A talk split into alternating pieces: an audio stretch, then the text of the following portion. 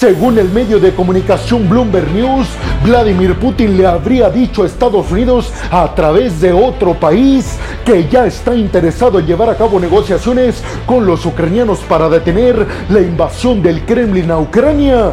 Pero ¿será cierta esta información? ¿Qué dice el Kremlin al respecto? Y sobre todo, ¿qué dice supuestamente este mensaje que le envió Vladimir Putin a Estados Unidos para acabar con el conflicto en Ucrania? Pues de eso y muchas cosas más vamos a hablar en este video en donde ustedes ya lo saben, vamos a hablar a fondo de todo lo que acontece a más importante en términos geopolíticos y diplomáticos alrededor de todo el mundo. Yo soy Alejandro Peregrino, abróchense los cinturones porque aquí arrancamos.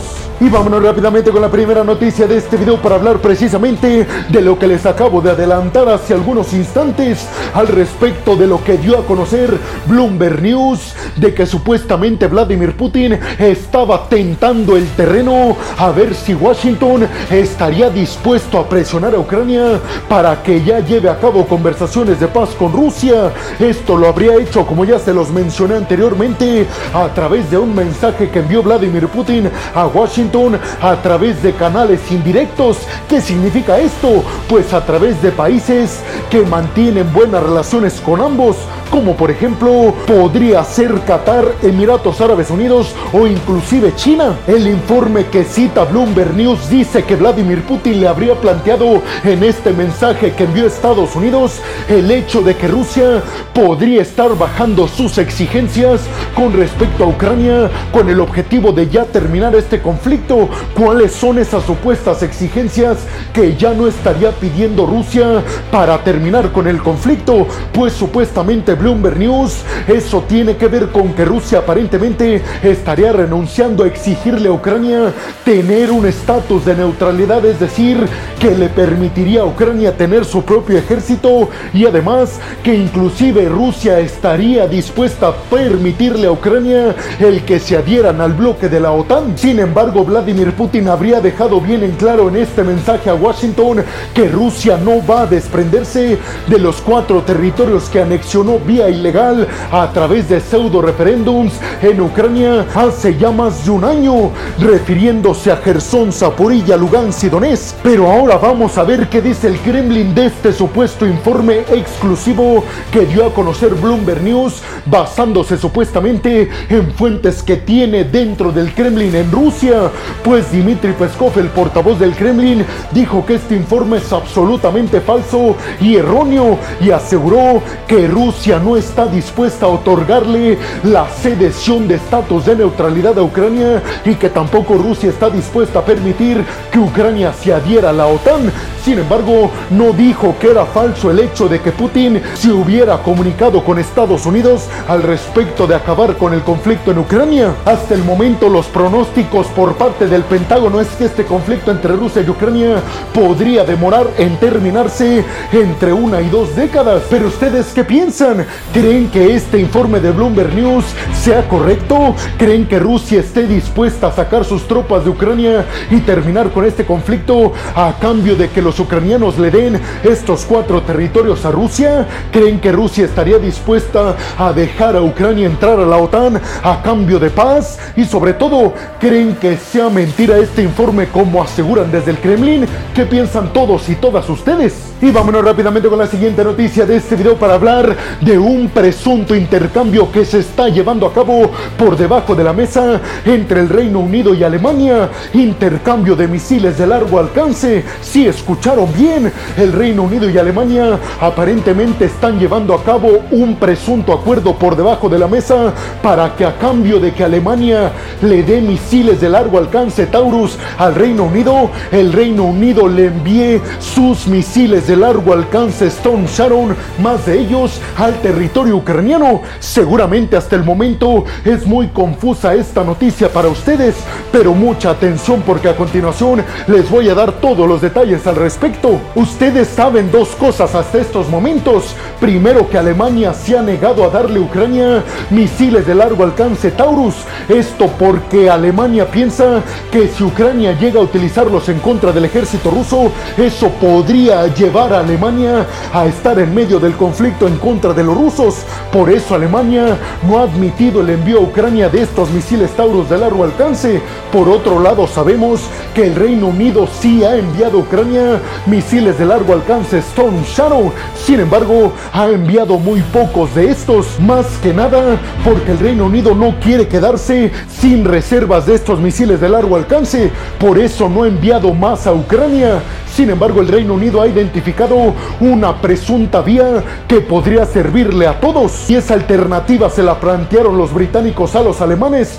Tendría que ver con que Alemania le diera misiles de largo alcance Taurus al Reino Unido, que el Reino Unido ya tuviera entonces misiles de largo alcance en sus almacenes y así el Reino Unido podía enviarle más misiles de largo alcance a Ucrania, Stone Sharon británicos, y así Alemania no le estaría enviando misiles de largo alcance Taurus a los ucranianos.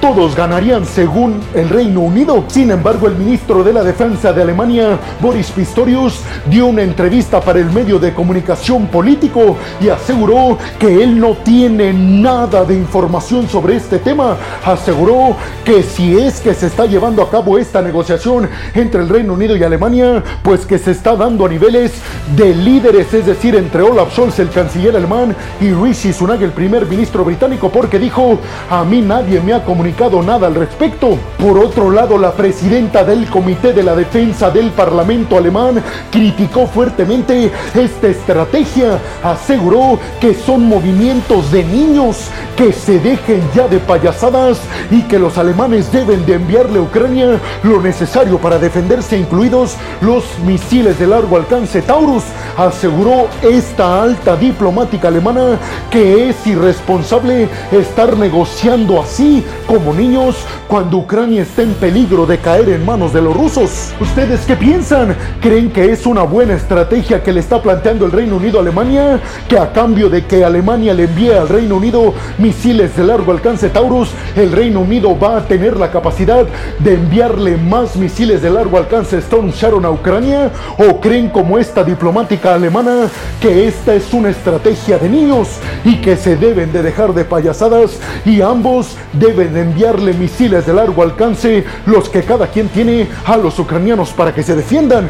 ¿Qué creen ustedes? Y vámonos rápidamente con la siguiente noticia de este video para hablar de que ahora sí, finalmente, Suecia está prácticamente un paso de entrar al bloque de la OTAN. Y es que Recep Erdogan, el presidente turco, firmó oficialmente el documento en el que se especifica la aceptación por parte de Turquía para la adhesión de Suecia al bloque de la OTAN. Recientemente ya habíamos dicho que el Parlamento turco había aprobado ya la adhesión de Suecia. Lo único que faltaba por parte de Turquía eran dos cosas, la firma de Erdogan y que ese documento se enviara a Washington, ya que siendo Estados Unidos el líder de la OTAN, todos los documentos de aceptación para nuevos miembros deben de estar en el Departamento de Estado de Estados Unidos. El documento sería enviado el día de hoy a Washington y oficialmente Suecia tendría el visto bueno de Turquía. Únicamente faltaría Hungría. Sin embargo, la próxima semana tienen prevista una reunión Ulf Kristersson, el primer ministro sueco, en Budapest con el primer ministro húngaro Víctor Orbán, precisamente para consolidar y aceptar la entrada de Suecia al bloque de la OTAN. Ahora bien, debido a esta aceptación turca para la entrada de Suecia al bloque de la OTAN, Recep Erdogan le pidió por favor al Congreso de los Estados Unidos que ya apruebe la venta de aviones de combate F-16 a Turquía, un acuerdo equivalente a 20 mil millones de dólares que se había detenido porque Estados Unidos decía que no le iba a vender sus aviones de combate a un país que no estaba del lado de la OTAN. Precisamente por este tema de tardarse tanto en aceptar a Suecia. Sin embargo, ahora que Turquía ya aceptó a Suecia, pues quiere los aviones estadounidenses F-16. El ministro de Relaciones Exteriores del Reino Unido, David Cameron, también celebró, al igual que Anthony Blinken, el secretario de Estado de Estados Unidos, la aceptación oficial de Turquía para Suecia en la OTAN. Joe Biden inmediatamente después de que se dio a conocer la firma de Erdogan en el documento, envió una petición al Congreso de los Estados Unidos pidiéndoles que acepten y aprueben la venta de aviones F-16 a Turquía. Repito, un acuerdo equivalente a 20 mil millones de dólares. Se espera que en los próximos días el Congreso le responda a Joe Biden que sí, que se aprueba la venta de forma oficial de aviones de combate a los turcos. Pero ustedes qué piensan? ¿Creen entonces que ya es inminente la entrada de Suecia al bloque de la OTAN? Y sobre todo les preguntaría, ¿creen que Vladimir Putin cometió un gravísimo error al arrojar a los brazos de la OTAN a dos países histórica y tradicionalmente neutrales con ejércitos poderosos y muy ricos como Suecia y Finlandia? Y vámonos rápidamente con la siguiente noticia de este video para hablar de las críticas muy fuertes que ejerció China en contra de Estados Unidos. Todo esto porque un buque de guerra estadounidense atravesó recientemente el estrecho de Taiwán después de la victoria en las elecciones taiwanesas del líder pro-occidental y anti-China William Lai. Recuerden ustedes que China reclama la isla taiwanesa y el estrecho de Taiwán como parte íntegra de su territorio, mientras que Estados Unidos y en general la comunidad internacional señalan que el estrecho de Taiwán es una vía libre. El destructor estadounidense John Finn fue el que atravesó el estrecho de Taiwán y aseguró la séptima flota de Estados Unidos que atravesó aguas del estrecho de Taiwán internacionales que no violentó el espacio marítimo de Taiwán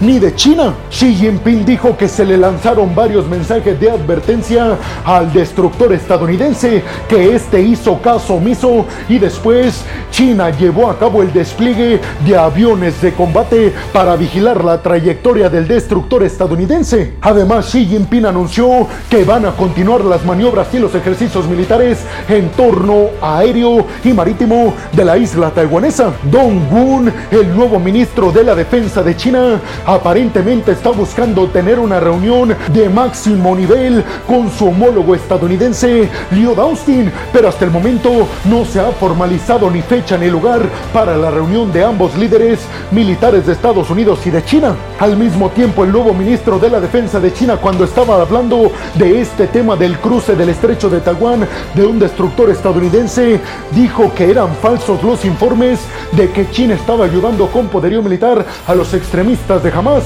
luego de que se diera a través de informes a conocer el hecho de que el grupo extremista de Hamas tenía en sus manos poderío militar de fabricación china. ¿Ustedes qué piensan de todo esto? ¿Creen que China tiene razón cuando le lanza advertencias a buques occidentales que atraviesan el estrecho de Taiwán? Y vámonos rápidamente con la siguiente noticia de este video para hablar del que la Corte Penal Internacional, la Haya de la ONU, que tiene su sede en los Países Bajos, llevó a cabo su dictamen sobre el juicio por los acontecimientos en Gaza, un juicio presentado y promovido por Sudáfrica. En la resolución se especifica que Israel debe de hacer todo lo posible por proteger a los ciudadanos civiles en Gaza y además debe de permitir el aumento en la entrada de ayuda humanitaria para los palestinos. Sin embargo, también la Corte Penal Internacional llamó a los extremistas de Hamas a liberar de forma inmediata a los todavía más de 100 rehenes que tienen en su control. El primer ministro israelí Benjamin Netanyahu